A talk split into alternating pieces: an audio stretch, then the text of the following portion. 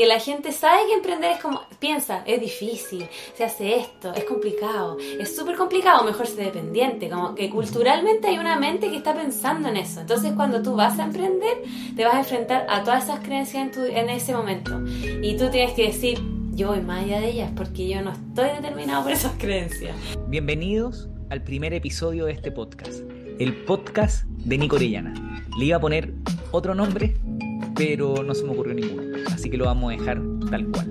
Para mí, los mejores emprendedores nacen desde su propia individualidad, desde sus personalidades, intereses, de las cosas que aman. En este podcast vamos a hablar de emprendimiento y de gente que vive de lo que ama. Mis primeros invitados son los fundadores de Dunia Yoga, una escuela de crecimiento y conciencia humana que ha crecido muchísimo en los últimos meses en redes sociales. Hoy día hacen clases, talleres y tienen una comunidad enorme de más de 700.000 personas en redes sociales. Sus fundadores son Siri Satkaur, que es ingeniera comercial, se especializó en yoga para la mujer, gestación y posparto, y Param Sahej Singh, que es instructor y formador de Kundalini Yoga hace más de 10 años. Es especialista en tratamiento de adicciones a través del yoga y la nutrición.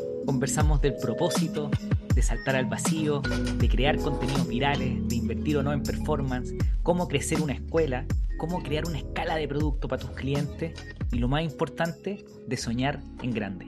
Así que vamos directo al grano, que es Dunia Yoga. Dunia Yoga partió hace, bueno, en la pandemia yo te diría, como antes de la pandemia, y surgió desde un propósito súper social como de entregar realmente, eh, servir con lo que amábamos a las personas que lo estaban pasando mal. Durante un año completo hicimos todo lo que hacemos hoy día, pero gratis. Dábamos clases eh, por lives de Instagram una vez a la semana cuando recién comenzó la pandemia. Eh, y todas las personas se empezaron a unir semana a semana. Durante un año completo estuvimos sosteniendo ese ritmo, como de clases en vivo, los dos juntos. En ese intertanto yo quedé gestando y a final de año empezamos a hacer como talleres pagados, pero baratos también. Eh, y, desde ahí surgió esta idea como de formalizar la empresa, cambiarnos a vivir a, otra ciudad, fue como todo, todo en uno. Pero yo te diría que la escuela Dunia, bueno, y partió tal vez hace mucho antes, como que había una proyección nuestra que en algún momento íbamos a tener nuestra propia escuela. Partió como sin darnos cuenta, yo creo que... Sí. Sí, como sin darnos cuenta. Y ambos, mira, nos hemos dedicado al yoga desde hace mucho tiempo, nos conocimos en esto. Eh, yo, mi principal como fuente de ingreso en un momento eran viajes. Yo viajaba dando muchos cursos de formación por distintos países. Eh, y con la pandemia todo eso se paró y yo tenía la agenda llena. Yo tenía la agenda llena para el 2020. ¿Ah? No, no, me acuerdo que me contaba que viajaba ahí un montón. Me contaba que viajaba ahí todos los meses. Sí, todos los meses más o menos una vez al mes, por lo menos una semana, dos días, cinco días, depende. Y justo ya íbamos a empezar a viajar juntos, teníamos el primer viaje a enseñar a Uruguay, qué sé yo, había todo un tema que estábamos formando también. Y con la pandemia, como eso se paró, y estaba toda esta crisis social, dijimos, bueno, ¿por qué no compartimos lo mismo eh, por Instagram?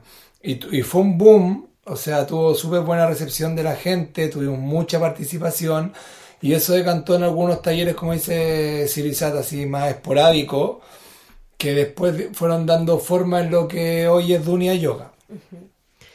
Sí, yo te diría que eso y como también eh, la gestación, el hecho de que viniera nuestra bebé. Mm también fue como un impulso a decir ya las cosas no pueden seguir como antes porque yo no quería seguir trabajando dependiente, si bien hacía algo que eh, de todas maneras tenía algo de propósito, no era mi propósito, entonces yo sentía que ese no era el camino. Me demoré igual siete años en dejar mi trabajo, pero yo te diría que esas cosas que, que uno piensa que podrían como frenar tu, tu, propio impulso personal, fueron lo que a nosotros nos impulsó, como a seguir buscando más, a entrar a cursos, a formalizar Dunia, eh, y a lanzarlo como propiamente tal para, de cara al 2021. No, invertimos un montón en ese proceso, o sea, fue un procesón. Fue un procesón, o sea, fue un proceso desde el momento en que dijimos ya vamos a formalizar esto y yo empecé a buscar eh, fuentes de financiamiento para formalizarlo. La formalización de Dunia eh, fue un fondo de Cercotec.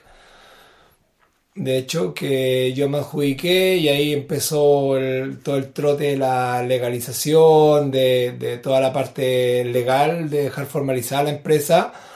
Y paralelo a eso, se forma con estrategias de lanzamiento, de cómo íbamos a ir haciendo estrategias para que el, cuento funcionara mejor. Pero, pero no, se, no se vayan tan largo, no se vayan tan largo, vamos a ir para allá. Vamos, eh, vamos. No solamente complementar el, tema de los hijos, y, no me quiero ir en la, filosófica, que yo sé que, que es lo que a ustedes les encanta irse en la filosófica, pero efectivamente los niños eh, cuando, uno, cuando somos chicos, yo cuando tenía 26 años decía que cuando llegaban los niños la vida del emprendedor se acababa. Yo lo decía. Y cuando tuve a mi hija me di cuenta de lo estúpido y equivocado que estaba, porque en realidad mi hija fue un motor total. Durante la pandemia, cuando todo el mundo estaba sufriendo, para mí mi hija, o sea, a mí me preguntaba, Nico, ¿cómo está ahí? Y me habían cancelado los eventos, mi trabajo estaba en cero, pero a mí me preguntaban, ¿cómo está? Y yo decía, estoy feliz me acabo de casar, acaba de nacer mi hija. Eh, entonces, los niños son, o por lo menos bajo mi punto de vista, para mí fue nacer de nuevo, un, motor total. Así que puedo compartir. Estáis filosofando. Estáis filosofando. sí, no. Me, fui en la disculpen. Volvamos a, ustedes. ¿Leíste, ¿Leíste el libro ¿Leíste el libro Padre Rico, Padre Pobre de Robert Kiyosaki? Lo leí el 2003. ¿Viste cuando, cuando él dice, mi padre pobre decía, le decía a su hijo, por ustedes no pude ser rico, y el padre rico le decía, por ustedes tuve que ser rico? Robert Kiyosaki fue mi primer libro de negocio, lo leí a los 16, 17 años y me voló la cabeza. Ahora, es un libro que hay que tener cuidado. Si se lo entregamos a un cabro joven, eh, lo lee y puede se, puede, se puede saltar muchas etapas. Pero, pero antes, de, antes de seguir avanzando como en el negocio, quiero que me digan qué hacen en poquitos minutos. ¿Qué es Dunia Yoga? ¿Qué hace Dunia Yoga? Dunia Yoga es una escuela de conciencia es más que una escuela de yoga, por lo menos hacia allá la vamos a llevar nosotros. Es una escuela que recibe a todas las personas que llegan y que quieran trabajar en sus procesos personales a través del yoga, la meditación, de terapias personales, talleres colectivos. En realidad es una escuela que busca que las personas tengan conciencia a nivel individual, colectivo, y de ahí hacen un salto de conciencia como humanidad. Nosotros nos gusta definir a Dunia como una escuela comunitaria de yoga si bien ahora está muy centralizada en nosotros porque estamos recién comenzando, nuestra visión es mucho más expansiva y colectiva. O sea, queremos que más personas participen, que Dunia vaya creciendo hacia allá. Perfecto. Yo le iba a preguntar por qué a la gente le debería importar, pero me lo dejaron súper, súper, súper claro. Porque yo creo que todos los emprendedores tenemos que tener claro una narrativa, ¿no es cierto? Eh, ¿Qué es lo que hacemos y por qué a la gente debería importarle? Eh, qué lindo lo que están haciendo. Eh, Oye, y ahí como complementar que el propósito es lo primero. Yo si algo aprendí en mi trabajo anterior y eso se lo, como, que se lo, se lo, se lo honro a ese trabajo que tuve dependiente, es que todos los negocios sin propósito como que no son nada. Y, y, ahora como emprendedora independiente lo entiendo más que nunca, porque cada vez que mm. recuerdo ese por qué creamos Dunia, eh, nosotros hicimos algo que se llamaba un soul book, que era como el libro de marca nuestro, pero, pero con el alma de Dunia. Una pausa, una pausa. Una pausa, Sirisat es ingeniera comercial, trabajó en agencias de publicidad, experta en planning, experta en branding. Así que yo creo que todo eso se ve reflejado en lo que están haciendo hoy día. ¿Cómo, cómo usaste, Siri, tu experiencia eh, en la agencia, construyendo marca en lo que ustedes están haciendo hoy día? Bueno, en eso mismo, como al comenzar Dunia le dije un día, nos tenemos que sentar a crear el libro de la marca, como lo que va a estar detrás de todo lo que las personas van a ver y que todo hable de manera coherente, eh, obviamente partiendo de nosotros mismos, que, que, buscamos la coherencia en nuestra vida personal. Pausa, pausa, pausa. Le costó. ¿Cómo? Le costó pasarlo, le costó pasarlo. Yo voy a ser, yo voy a ser honesto, yo voy a ser honesto. Le costó pasarlo, le costaba verlo, le costaba verlo, le costaba dar ese salto. Y nos postulamos al fondo de Cercotec para formalizar el que te estaba contando antes. Lo ganamos. Pausa. Me lo costaba, ganamos. yo quiero decir otra pausa. Ya, me costaba verlo. pausa. Sí, pero otra pausa. Una pausa a tu pausa. Me costaba verlo porque el proyecto inicial que tú me habías dicho era súper distinto a lo que hoy día existe. Vale, vale, Era otra cosa. Ahora, sigamos, sigamos. Y yo le dije, postulémoslo a un semilla de Corfo. Ya no me acuerdo, eran como 50 palos el, el semilla. Y me dijo, ya, postulémoslo. Y empezamos a desarrollar el proyecto y nos pasamos porque, o sea, viendo de allá nuestra pequeña recién nacida, y nosotros nos pasábamos así, la acostábamos y trabajábamos así full. O sea, tú que eres del mundo del emprendimiento con hijos, ¿sabes cómo es eso también? O sea, como que te dais el tiempo para tus hijos, pero tenés que trabajar cuando los niños están durmiendo. Entonces, trabajábamos hasta las 3 de la mañana dándole, definiendo, haciendo el proyecto. Y si bien no nos ganamos ese Corfo por una estupidez, en verdad nos dejaron fuera por el pitch, porque Duraba 41 segundos. porque no, porque el pitch eh, básicamente no mencionaba la competencia, pero ellos nunca pusieron ese requerimiento, como que había que mencionar a la, a la competencia en el pitch. Pero bueno, da lo mismo. Pero nos dio una forma, nos dio una forma el, el desarrollar ese proyecto para Corfo, de cómo nosotros podíamos como de vislumbrar lo que ya habíamos hecho con, con Cirizat, que igual era el este brand El book núcleo. o Soul Book, que era el, el núcleo de lo que íbamos a hacer, y nos dio una proyección de hacia dónde, de hacia dónde queríamos llegar. Si tuviéramos 50 palos, vale que fue como un ejercicio imaginario, como, ¿qué pasa si te doy 50 palos? ¿Qué haces con eso? Y eso nos, nos llevó la cabeza hacia otro lado, ¿cachai? De decir, oye, si tuviera 50 palos hoy en día, podría llevar esto hasta allá. Ok, entonces, no los tengo, como parto desde donde estoy para llegar hacia allá. Ok, no es que hayamos soltado el propósito, pero eso nos ayudó también un montón a anclar. Y ahí Sirizat se fue desenvolviendo. Cuando iba viendo las preguntas, oh sí, y empezó, ahí empezó a volar. Y ahí me dijo, lo veo, lo veo, ahora lo veo. Cuando lo empezó a ver ya materializado, redactado. Pero mira, nosotros con, con Flycrew, con mi, con mi emprendimiento, siempre nosotros hemos postulado un montón de cosas. Y a mí me encanta acumularnos. Me han dicho no mil veces. Y me han dicho sí como diez. Pero eso sí, pagan todos los no. Eh, y además, esos procesos de postulaciones y cosas así, a mí me encantan porque te hacen pensar en el negocio. Te, te hacen preguntas que, que son, son, son complicadas. Nosotros, por ejemplo, postulamos a una incubadora en Estados Unidos que se llama Y Combinator, YC. Y en inglés hicimos toda la postulación. Y nos dijeron que no, fue súper triste. Pero aprendimos un montón del negocio. Porque las preguntas que ellos nos hacían eh, son super power. Eh, y conectando eso de, de- como del negocio, yo les quería preguntar justamente de donde te adelantaste recién, Param, que tiene que ver con el negocio, la operación. Porque claro, te postularon a Cercotec, armaron el Brand Book o el Soul Book de Dunia, eh, y ok, dijeron, dijeron, ok, nos lanzamos. Quizás no se ganaron el Cercotec o, o sí, pero dijeron, ok, ahora se puso serio, nos tenemos que lanzar, tenemos que armar este negocio. ¿Cómo han, cómo han manejado la operación? Eh, ¿Son ustedes dos solos? ¿Ya tienen más ayuda? ¿Cómo, cómo operan eh, esta, esta escuela comunitaria de yoga? Oye, yo quiero decir algo, como que antes de la operación, igual nosotros invertimos harto en nosotros, como, a ver, yo tomé un curso no barato de una organización a la cual voy a entrar ahora a una membresía para estar coacheada en los negocios, ¿ya? Eh, sobre lanzamientos, por ejemplo. Entonces, todo lo que fuimos aprendiendo, tú también tomaste varios cursos Sí. en ese tiempo que yo tomé ese curso, eh, y juntos empezamos como a co-crear lo que queríamos hacer, cómo lo queríamos hacer, cómo lo queríamos lanzar. Aparecieron ustedes mágicamente, porque sin ustedes no podríamos haber hecho lo que hicimos. Eh, Ustedes nos dieron el nexo que nos faltaba también a nosotros para lo que estábamos ya. ya creando. Ya macerando Y de entre verdad nosotros. aparecieron en el momento justo, porque aparecieron justo antes de que lanzáramos todo. O sea, fue... Y fue, fue un momentazo porque, Sí. mira, como deteniéndonos ahí teníamos, teníamos la plata de los retiros, ¿vale? Y teníamos que invertir en algunas cosas y teníamos que pagar algunas deudas y teníamos emprendimientos que estaban ahí a medio, entonces estábamos como en un momento súper crítico. Una pequeña pausa, solo para explicarles, porque nosotros, esto quiero que lleguemos, llegue a todo el mundo. Los retiros fueron inyecciones de, de platas de, de- de los fondos de pensiones que se hicieron en Chile, donde los políticos aceptaron sacar plata de nuestras pensiones para entregarla al bolsillo de las personas.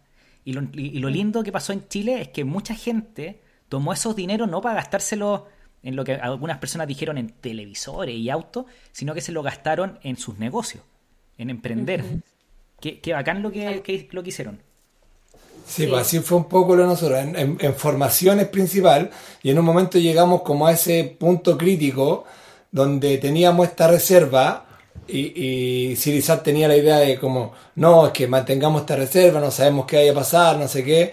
Yo conté una historia que es muy conocida en el mundo del emprendimiento, yo no sé si la hayas escuchado, que es como esta historia donde Vale, como un general le pasan un ejército de mil personas y tiene que ir a tomar una isla que tiene un ejército de 30.000. ¿La conoces?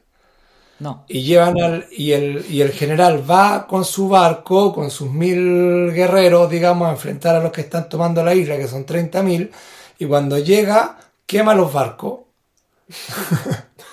quema sus propios barcos.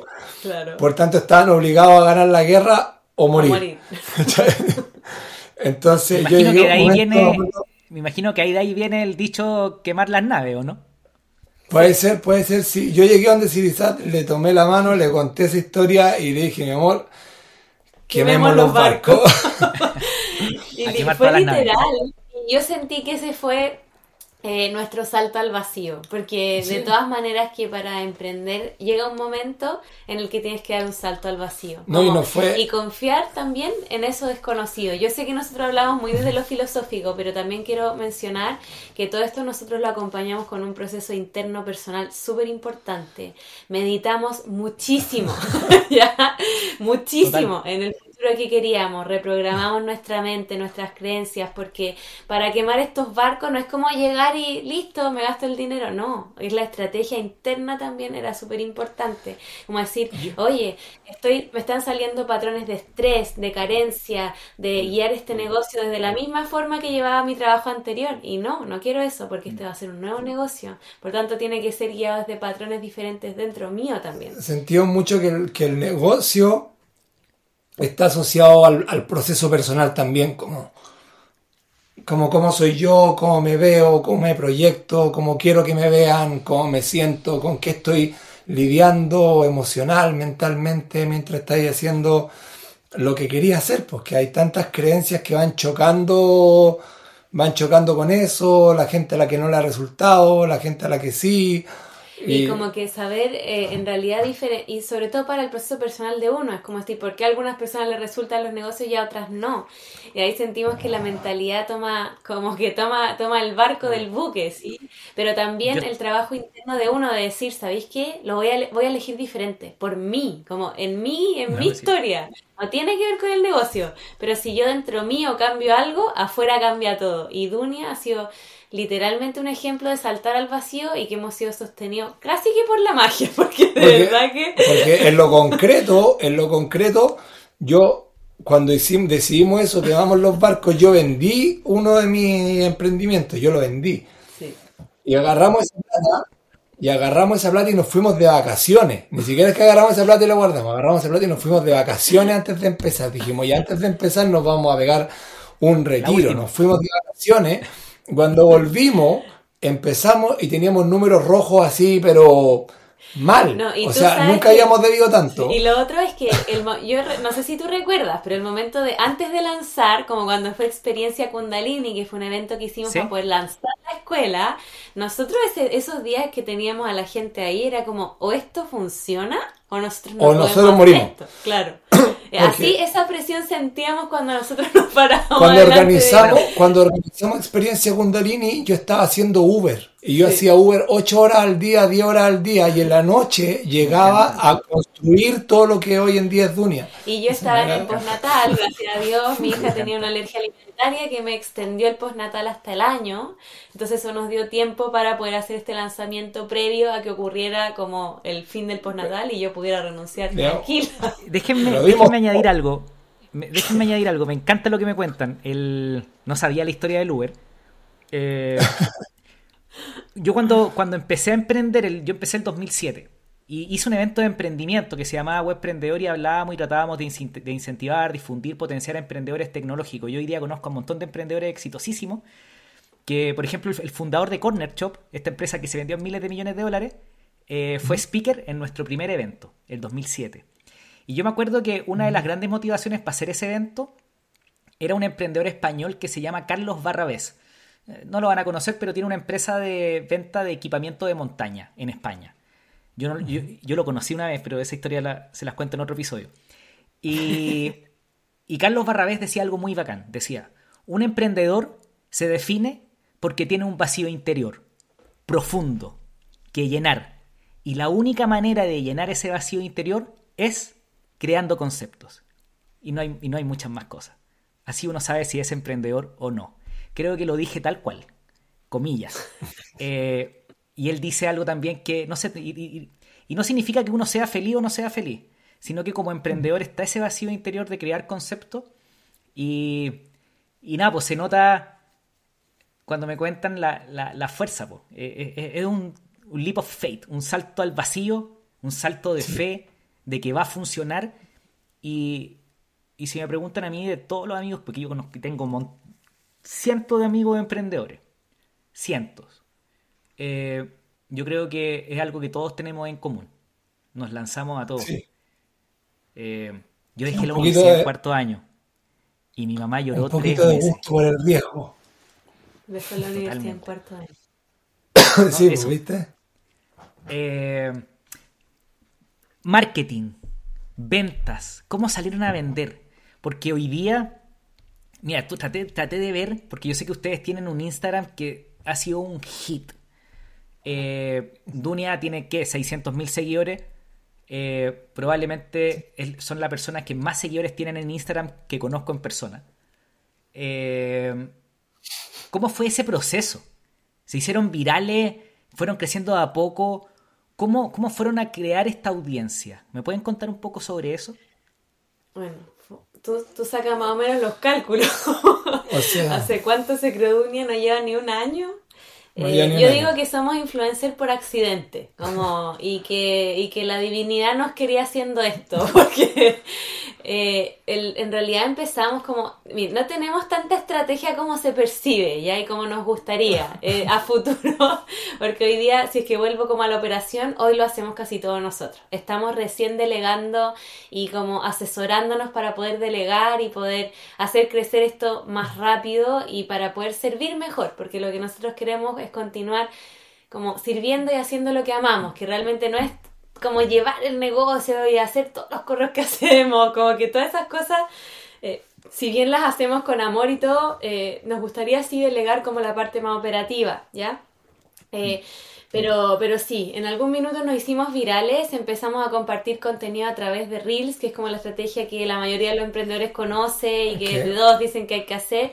Mira, pero nosotros... contarle un poco más el detalle. Mira. Yo eh, llevo años estudiando las redes sociales. Años.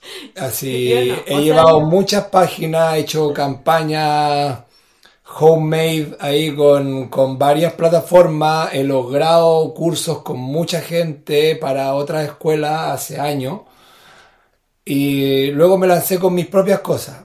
¿Ok? Nosotros teníamos una empresa de alimentos saludables. Entonces yo llevaba las redes de esa cuestión. Tomaba cursos y le metía y hacía todas las estrategias que veía, y pausa, él es tutoriales. súper bueno, es un publicista de espíritu, porque no estudió eso, pero de verdad que está pintado para la publicidad. O sea, es- Entonces, metido, metido en eso, lograba ya, llevaba la cuenta 4.000 seguidores, no sé qué, ta, ta, ta, ta. Luego, en pandemia, adoptamos un perro que es Copal. ¿Tú lo conocías, Copal?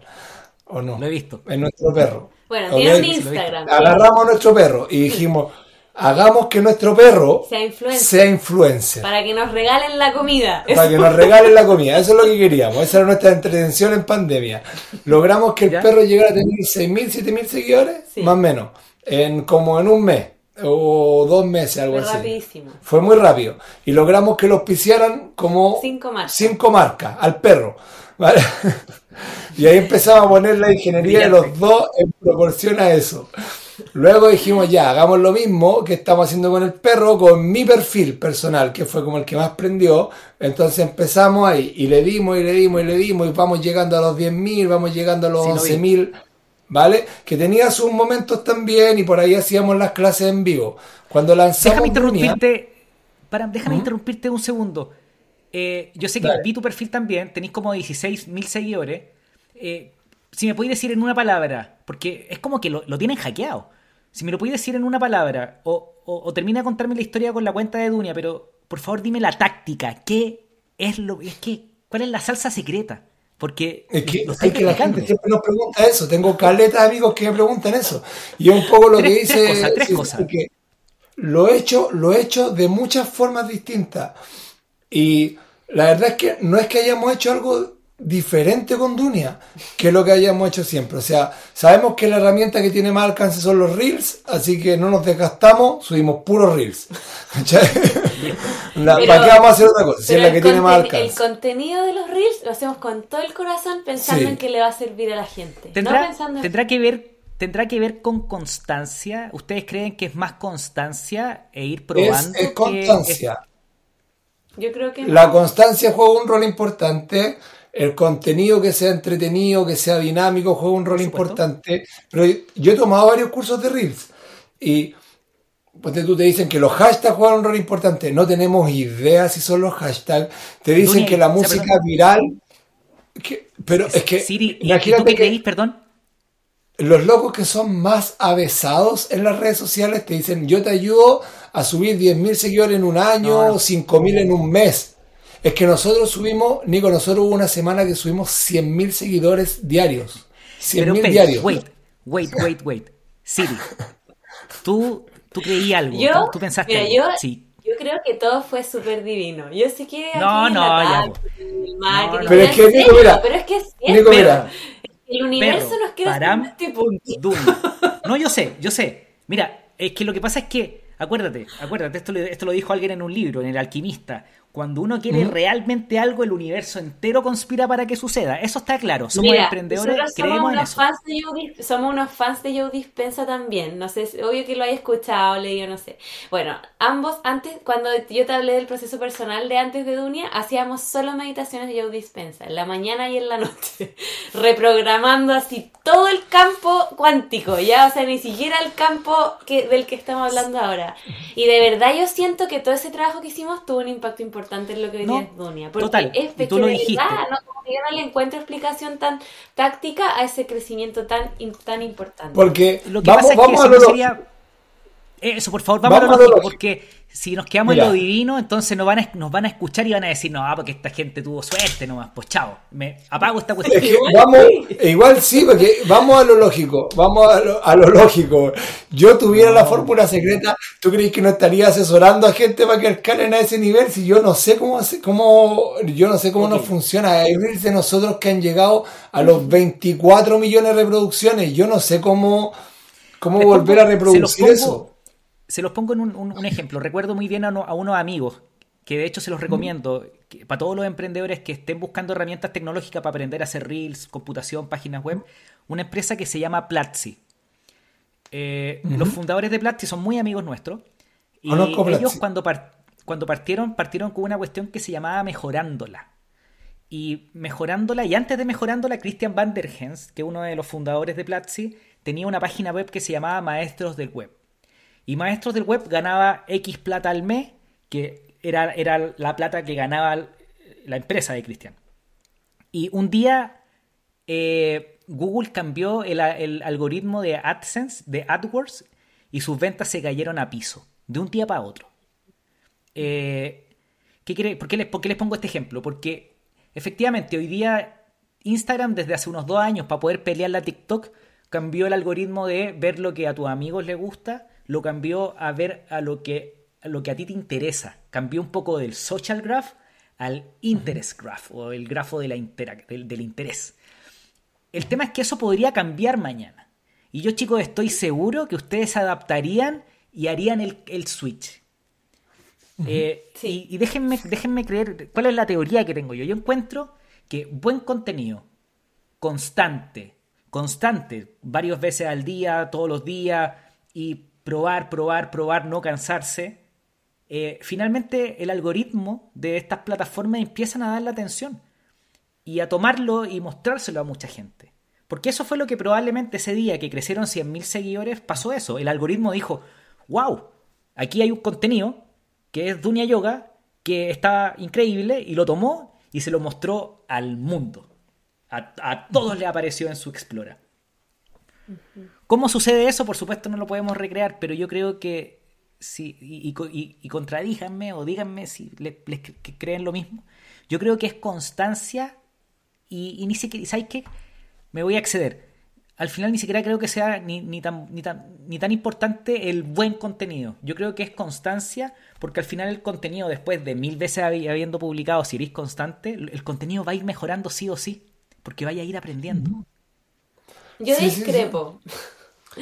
Eh, yo discrepo porque yo discrepo porque me parece que la constancia, hay personas que publican todos los días reels y no tienen el crecimiento. Tengo amigos que publican, tengo amigos que publican más dos veces al día. Reels, reels, reels y, y con contenido que yo te digo, sí, es interesante, pero yo creo que hay un componente de, de también de que las personas se puedan reflejar en ti, de que tu propósito sea auténtico, de que lo que tú transmitas sea real, porque un contenido no se viraliza si es que es algo así como de alguien, o bueno, tal vez sí, pero los contenidos que más se viralizan son contenidos de personas auténticas, reales, que están ahí, que son contenidos que ocurren, de cosas que tú hablas que le puede servir a la gente, no sé, como que son personas que se comparten. Y nosotros le metemos, le metemos cabeza, o sea, lo pensamos harto, pensamos en la estructura, pensamos en la forma, cómo lo vamos a comunicar, de qué manera, qué, cuál es el mensaje que queremos entregar, cuál es el valor que le queremos dar a la gente. No es solo estrategia, sino que es estrategia con alma. Como que, y para mí el alma es el contenido también. El,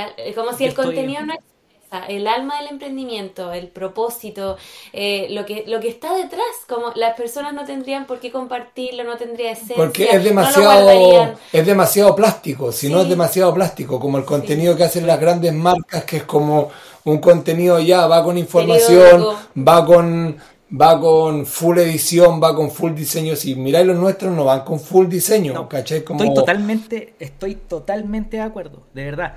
el, cuando yo me refería a, que ni siquiera tan importante era el, buen contenido, es que yo creo que a veces hay creadores que, claro, yo veo mi contenido y veo el de Dunia, digo, puta, mi contenido es paupérrimo, estoy recién empezando, no, no, sé qué decir, porque se comparan, porque se comparan con alguien que, ya lleva mucho tiempo creando contenido, por lo tanto su contenido se ve muy bien. Pero, por ejemplo, anoche veía eh, un documental de un youtuber que tiene 23 años, 24 años, que se llama Mr. Beast, que es el youtuber más popular de la plataforma. Y, él mm. decía, yo partí y mis primeros mil videos no los vio nadie. Eh, y hoy día cada video que, o sea, tiene un video que tiene 280 millones de visitas. Eh, y todos sus videos tienen más de 50 millones. Es el youtuber más, mm. más, más popular de la plataforma. Eh, y, pero él decía algo, decía, yo lo que sí hacía es que cada vez que hice un video era el mejor contenido que yo podía hacer. Con, era, era, auténtico, era yo mismo. Decía, a mí me daba vergüenza hablar en cámara, pero yo tenía tanta ganas de ser youtuber que sabía que tenía que aprender a hablar en cámara. Entonces, después se los voy a mandar. Vean su historia porque es un cabro chico y todavía se ve que está incómodo frente a la pantalla. Él es, Pero bueno. Pero buenísimo, eso porque a nosotros también nos da vergüenza, fíjate, como sobre todo a, sobre todo a y no pero, hemos ido pero esa, también, pero esa, esa audiencia, ok, ya, 600.000 seguidores, cientos de miles de, de views en sus reels y en sus contenidos. Ok, esa, esa, esa atención que tienen, ¿se está convirtiendo en intención de compra? ¿Eso se convierte en intención de compra? Eh, ¿Lo han medido? ¿Lo están, lo están, lo están revisando? ¿Lo están viendo? Lo estamos trabajando. Lo estamos trabajando, mira, te podría decir que en ciertos aspectos sí, es decir, la venta va aumentando, pero hay un proceso a través del cual identificamos que no lo estábamos traqueando bien, no estábamos siguiendo bien las conversiones, no teníamos todos los píxeles activados, no teníamos toda la forma de hacer el seguimiento de conversión y, y no estábamos haciendo nada de remarketing a la gente que estaba entrando, interactuando, que manifestaba interés, pero que no, porque lo que hay que entender en marketing digital es como muchas veces la gente quiere comprar, quiere producto, pero se lo olvida nomás. Que a mí mismo me pasa, yo veo algo y digo como, oh, qué bacán eso, y luego, pum, paso al siguiente y se me olvida. Pero si lo vuelvo a ver, y lo vuelvo a ver, y lo vuelvo a ver, eh, lo, voy a recordar comprar. Entonces, ese, eso no lo estábamos haciendo. Y hoy en día empezamos, hace una semana, menos de una semana, a, hacer ese, a activar ese tipo de campaña. Con una agencia que ahora ya son nuestros partners. Sí. Perfecto. Ahora, cuando, cuando, cuando, ¿cuándo creéis tú que, yo sé que ustedes están aprendiendo y, estamos todos en la misma, pero ¿cuándo ustedes creen que vale la pena empezar a invertir, a hacer performance? Porque ustedes, yo me pregunto, ¿para qué van a hacer performance si ya tienen una, una audiencia orgánica muy grande? ¿Se lo han preguntado? O sea, es que nuestra intención siempre es, llevarlo al siguiente nivel, como todo el rato. O sea, es como si nosotros pensáramos, tengo 100 personas, no, yo quiero 1000. Como no, no lo pensamos así, es como todo el rato. Nosotros hubo un tiempo, que estoy diciendo donde estábamos subiendo seguidores, pero hubo tiempos donde fuimos para abajo también donde el algoritmo no sé qué nos empezó a castigar o qué, pero íbamos, íbamos descendiendo, no mucho, pero mil seguidores, dos mil menos. Y decíamos, vale, seguíamos todos los días igual. ¿Por qué? Porque es como esa sensación de decir, quiero más, como cuál es el propósito de Dunia, no es como, ah, que nosotros estemos nadando en millones, ¿caché? Nosotros, el propósito de nosotros es que pueda llegar a la mayor cantidad de gente posible en todas partes. ¿Ok? Entonces si nosotros queremos que llegue a la mayor cantidad de gente posible, si solo me quedo en los que tengo, eh, listo, ahí se acaba el juego. O sea, yo vivo mi vida tranquila, nosotros vivimos nuestra vida tranquila, nosotros estamos todo el rato pensando cómo hacemos otro desafío. están, están reinvirtiendo, están ¿Ah? reinvirtiendo, me imagino que están reinvirtiendo gran parte de lo que puedan estar ganando en que esta cuestión siga creciendo, llegar a más gente, ¿o no?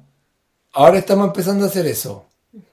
Ahora estamos empezando a hacer eso. Ahora que escalamos como la propuesta, porque nuestra propuesta inicial en realidad era súper accesible también, como que partió como el fundamento de la escuela, digamos, una escuela de yoga se sustenta con qué? Con clases de yoga regulares, listo.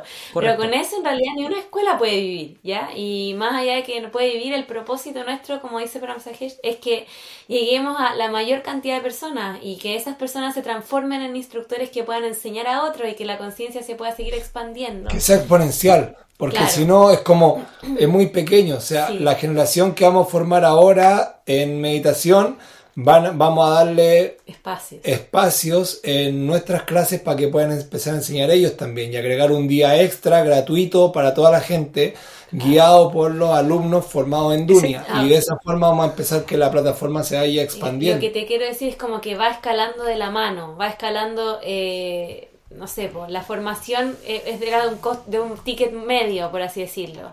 Y ahora se viene otra formación que es de un ticket alto. Y para poder ir vendiendo esas cosas tienes que ir generando como la confianza y la espalda. Es como decir, ya, me funcionó la primera vez, era el ticket bajo. Vamos por el ticket medio. Funcionó el ticket medio. Ok, vamos por el ticket alto. Eh, y así, Total. Eh, entonces va de la mano, es como la estrategia con lo otro. Y yo he ido escuchando otras cosas, por ejemplo, ahora que voy a entrar a esta membresía de la que te hablé, empezamos a hablar de cosas como el dinero, el crédito, como el hecho de que si yo reinvierto la plata que va generando mi negocio, voy a avanzar más lento, porque en el fondo estoy invirtiendo plata, pero es una plata que está generando mi mismo negocio, que uso yo para vivir, que uso para esto. En cambio, si alguien me da un dinero para yo hacer algo estratégico y hacer algo gigante, voy a crecer muchísimo más rápido eh, y de esa forma vamos creando comunidad para todos lados, porque esto que estoy hablando no es un banco, es un banco formal, digamos. No, me, encanta, me encanta lo que me están diciendo, porque pasamos de operación, vamos a marketing y ahora me están contando cuál es el futuro.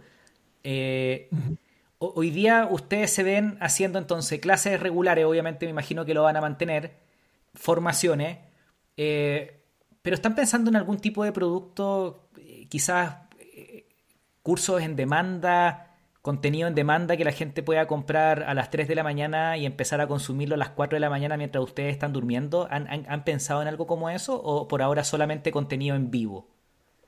Sí lo hemos pensado, pero eh, es un poco lo que nos preguntáis al principio. Nosotros, nosotros somos nosotros. O sea, somos solo nosotros dos. ¿Cachai? O sea, el equipo que sumamos recién es una agencia que se encarga de las performances en marketing digital. No crean contenido ni nada, todo lo seguimos haciendo nosotros. Y la otra persona que sumamos es un, por decir, un contador que nos está ayudando con el tema presupuestario. Tributario. Pero no es mucho más el equipo que tenemos. Entonces, también para todo el nivel de respuesta, porque si tenéis 600.000 seguidores, tú cachai como la cantidad de comentarios que tenéis, la cantidad de, de, mails, la cantidad de WhatsApps, la cantidad de... Eh, porque tenemos canales en todas las plataformas, básicamente. Entonces, todo es un montón de, de interacción. Y hoy en día no nos da como la capacidad de nosotros ir pudiendo crear otro modelo que, que es básicamente otra unidad de negocio que el contenido grabado. O sea, que, quisiéramos, sí. Me encanta, me encanta la mirada que tienen. Como tú ves, son productos, eh, unidades de negocio. Eh, yo creo que es, esa mirada que ustedes tienen es lo que les está haciendo que les vaya muy bien porque la tienen clara. Eh, no, yo solo se los comentaba porque efectivamente cuando habláis de high ticket y ticket más chico, ticket más grande, eh, he visto gente que hace cursos, que hace instructores, coaches, que efectivamente pues tienen formaciones de alto valor, ponte mil dólares, después tienen clases en vivo que cuestan 50 dólares, 100 dólares, que es como la línea de entrada, y quizás tienen contenido grabado o contenido un poquito más, más, cortito, eh, formaciones de 50 minutos, una hora 20, que cuestan 200 dólares. Entonces, de alguna manera tienen como una escala de productos disponibles donde eh, va a depender del, poder adquisitivo que tenga la persona que viene llegando, en donde si alguien no puede entrar a la formación de mil dólares, ustedes le pueden decir, pero si no tienes, puedes partir con el curso de 200, o si no, participa de la comunidad por 50. Me imagino que está en los planes a futuro, ¿no? Tenemos. que dibujarlo mucho mejor, como. Pero básicamente, pero, básicamente tenemos eso y lo llevamos hasta más allá al canal de YouTube donde están las como las sesiones gratuitas, ¿cachai? O desafíos gratuitos y clases gratuitas en el canal de YouTube que hoy en día ya está monetizado también. Entonces, cuando hay gente me dice, quiero aprender a meditar, pero no tengo ni uno. Y le digo como, dale, anda al canal de YouTube, mira, estas son cinco sesiones, ¿cachai? Donde vaya a aprender sí o sí a meditar. Y la gente va, toma esas clases y sí o sí aprende, obtiene lo suyo y nosotros ganamos unas lucas por la monetización del canal. Y nuestra idea es monetizarlo mucho más a futuro, que la agencia nos ayude también. Que es otra unidad de negocio. Ahí yo he escuchado, es que, es que yo creo que es lo mismo, al final ustedes, Dunia Yoga, es el alma. Eh, eh, el, soul de este libro que están armando. Eh, ese es el gran producto. Después está la, oferta y, normalmente los emprendedores que veo que les va muy bien es que su oferta de valor, sus productos, son súper claros, uno, dos y tres. Diferentes precios, pero esta es, esta es mi oferta de valor. Y luego ven toda la distribución como canales. Entonces ustedes hoy día están dominando la distribución, por ejemplo, en Instagram. Eh, ese canal es claramente el canal que tienen hoy día dominadísimo. Entonces, ahora están abriendo YouTube. Para mí no lo veo como una unidad de negocios nueva, sino que la veo como un nuevo canal de distribución.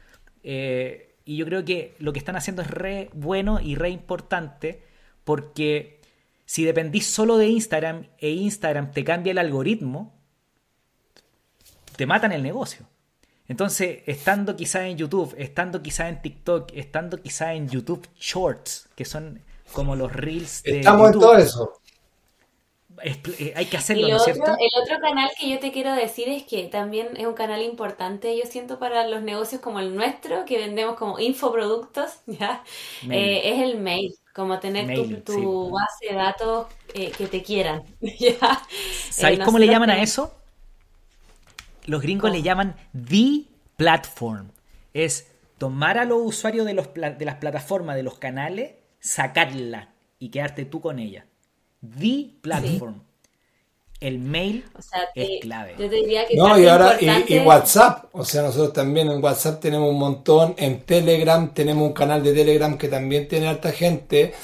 Y en TikTok también tenemos hartos, debo tener como 30.000. Pero son canales, lo que yo te decía como del mail es porque ahí también nutres tu comunidad de otra forma. Como que siento que mucho de lo que hacemos también tiene que ver con la comunidad. Como de que yo, yo a él le digo siempre, como todavía no hemos lanzado el curso de instructores, pero yo quiero que sea más que eso. Quiero que sea un lugar donde la gente quiera entrar. Como que lo vean y digan, si yo no puedo este año, yo el próximo entro sí o sí. Como que eso es lo que yo quiero lograr con Dunia, que la gente quiera pertenecer a este espacio porque lo que entregamos es tan increíble que ojalá eh, quieran, quieran sí o sí entrar porque, porque sí, no sé eso decimos, como más que una escuela de yoga, es Es como una escuela, una escuela de crecimiento, como que la gente entre a crecer en el espacio y a, desde, el, desde el área que ellos quieran, como Sí. poner el yoga como Para- estrategia para lograr lo que tú quieres, pues eso, de eso es lo que se trata, de para eso es el emprendimiento.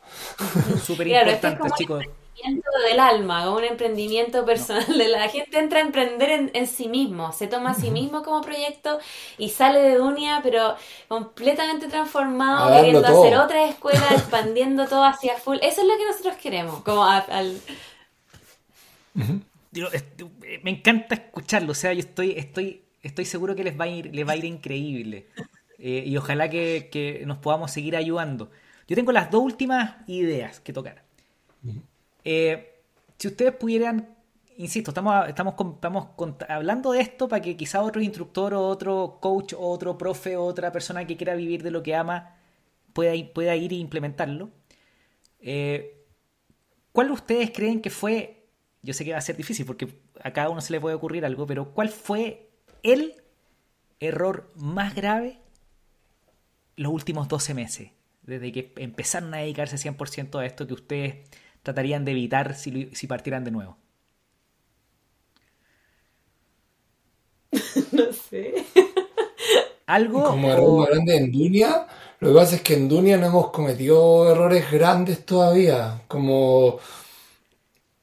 no hay nada que ustedes digan, oye, deberíamos pedir decirte un error disculpas o... grande, El error más grande fue que No yo no, F29. claro, yo no confié en que yo sabía hacer lo que estaba haciendo con impuesto interno y dejé de declarar unos tres formularios sin movimiento, Ah. nada tan grave, pero igual se habían acumulado como 500 lucas de deuda. Qué fome el error.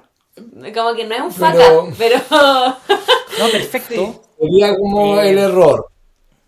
¿Cachai? y después, Porque después de esto, eh, hablemos de. O sea, después de esta conversa y en, en- en la íntima, hablemos de temas tributarios, porque de hecho esto es una pequeña pausa, pero hay muchos instructores, profes, profes de yoga, profes de, de- hasta de, finanzas personales, que están muy preocupados de- del IVA. Porque en Chile, desde el primero de enero, los servicios profesionales van a estar afectos a IVA. Eh, Y yo estoy casi 99% seguro que las actividades docentes, como la que hacen ustedes, van a seguir exentas. Nosotros Y ya ese- No, estamos con afecta. IVA. ¿no? Y No, ya- afecta. Y nuestra escuela siempre ha sido afectada, no sé por qué. no, no, no, porque desde las que se Hablemos. crearon ahora, Hablemos. Yo les mando una circular que, que- que sacó el Servicio de Impuesto Interno en julio-agosto. Toda actividad docente en donde haya una enseñanza de una técnica especial, independiente del tipo de empresa que lo dicte, es exento de IVA. Guau, pero no profundicemos en eso, no profundicemos en eso porque la gente se nos va a perder, no tiene nada que ver. Yo les voy a mandar la circular, confirmémoslos con nuestros abogados, con nuestros tributarios, pero para terminar, chicos, ¿qué le dirían a alguien que, que quiere, no sé, ser youtuber, que quiere enseñar algo, que quiere dedicarse a lo que ama, que quiere, que le gusta la cocina y que ve a algún gringo que hace clases de cocina y le va súper bien? ¿Qué le dirían a ese instructor que quiere partir algo como ustedes? en buen chileno, yo lo diría en buen chileno, vos dale. Y a mí lo primero que se me vino como, sueña en grande, como, Sí, en grande. sueña en grande, como, no hagas el emprendimiento porque te faltan lucas, porque quieres como Mm. eh, ganar tu propia plata, como que va a desde ahí no va a funcionar. Es que es pensar desde la carencia.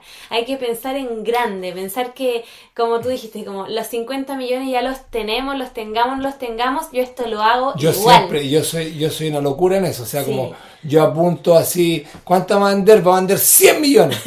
Y después, si ya vendimos 10, dale, pero con 10 está bien. Ok.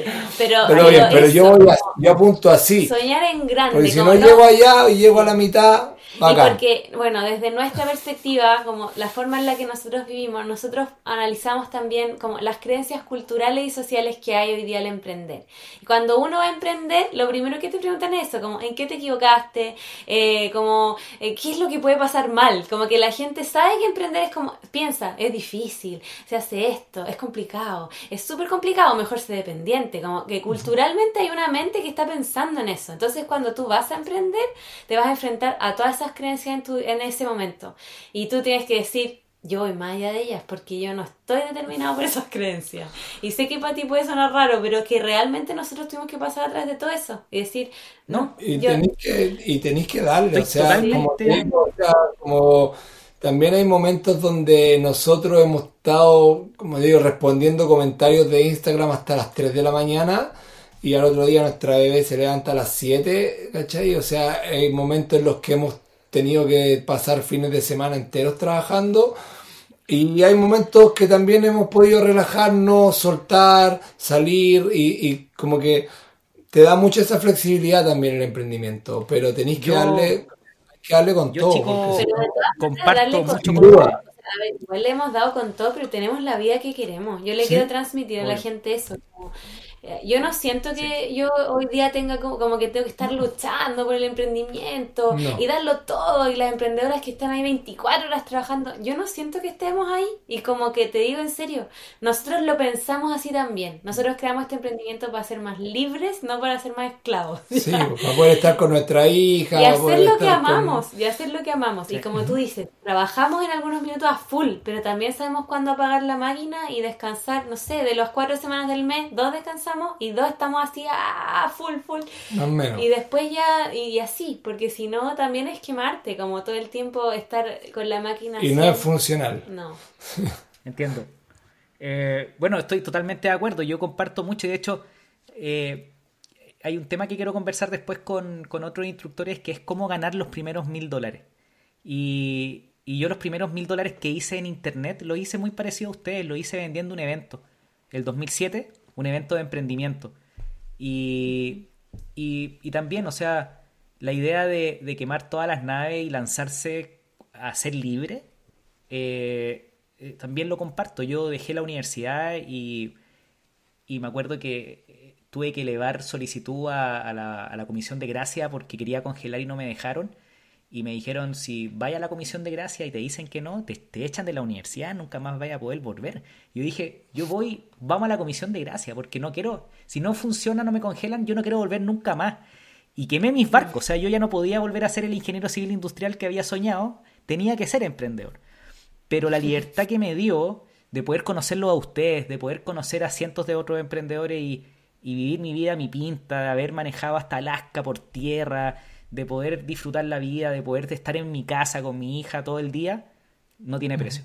Así que Eso. estoy totalmente de acuerdo con es. Esto es como que sueñen la vida que quieren y que el emprendimiento sea parte de eso también. Como Y que no sea un trabajo, que sea parte de la vida que, que amas y que, que del por qué te quieres levantar todos los días. Como que yo soy, yo estoy consciente de que eso es 100%. O sea, yo todos los días me levanto y le doy las gracias, le digo gracias por lo que estamos creando porque amo lo que hacemos, amo que las personas que entran estén contentas, ver las transformaciones, sentir que ayudamos a Los las mensajes personas. que nos llegan todos los días, eso, eso Claro. es passion economy. Eso es nuestro regalo, ese es nuestro regalo. Como que tú, que, que realmente lo que hagas te apasione, que, que, que, que puedas recibir tanto como das, porque en un emprendimiento uno entrega mucho, pero nosotros en el que nosotros hacemos recibimos multiplicado por, y no en plata solamente, es como que recibimos multiplicado eh, la conciencia, el cariño, el amor de las personas, y eso es lo que finalmente se transforma en el motor. Por eso nosotros como que soñamos más en grande, que se, que Dunia viva por sí solo, porque la gente lo hace vivir, no porque nosotros dos lo hacemos vivir. Me encanta.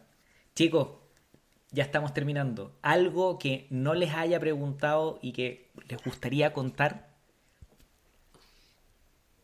No, yo creo que te contamos prácticamente todo. Emprender, Confía. emprender en pareja es difícil. Emprender en matrimonio es un temazo. Da para otro podcast. Eso da para otro podcast. Sí, Sí, porque pero- también es, es un camino, a ver... Arduo, arduo, Sí. pero no sé si difícil es la palabra. Bueno, no es un camino en el que tienes que tener mucha paciencia, porque así como el matrimonio tiene sus dificultades, imagínate emprender en matrimonio. Buen, buen, buen, Pero- buen temazo, buen temazo, el tema de emprender con la pareja eh, eh, en, en- en familia hay muchas veces. Eh, yo lo que he visto que funciona mejor, solo como para ir cerrando, es dividir y conquistar. ¿Será que funciona esa estrategia? Como uno se encarga de una cosa, yo me encargo de otra y, y dividir y conquistar? ¿O, por- o- Eso o- hacemos. Dividir, conquistar, complementar, tirar para arriba, hacer ver cuando el otro está cayendo en los patrones antiguos, tiene de todas sus cosas, bueno y malo. Eh, como digo, da para otro podcast. Pero Es más intenso, es Es más más intenso. intenso. Ya, pues, Se chicos, mezcla todos hoy- los procesos. Chicos, muchas, muchas gracias. Me encantó conversar de- del negocio, de, de lo que decía Param del Passion Economy. Creo que es el futuro, se vienen tiempos difíciles y mucha gente va a tener que salir a buscar oportunidades y yo creo que en vez de ir a, a- a buscar afuera, quizás la respuesta está adentro. Así que chicos, muchas gracias por, por, por estar conmigo hoy. Gracias Buenísimo. por ti, invitarnos. Nico, Lo pasé súper bien. Sí. A ver Nos si vamos lo más repetimos. motivados. A ver si lo repetimos en, en el episodio 40 para ver cómo siguen. Wow. Perfecto. Chao. Ahí vas a tener que programar tu cita. Vas a tener que programar como para dos Oye, meses. Quizás quién, quién- vamos a estar súper ocupados. Ya chicos, los Claro. dejo. Muchas gracias por estar en este primer episodio de este podcast. Adiós. Buenísimo. Cuídate.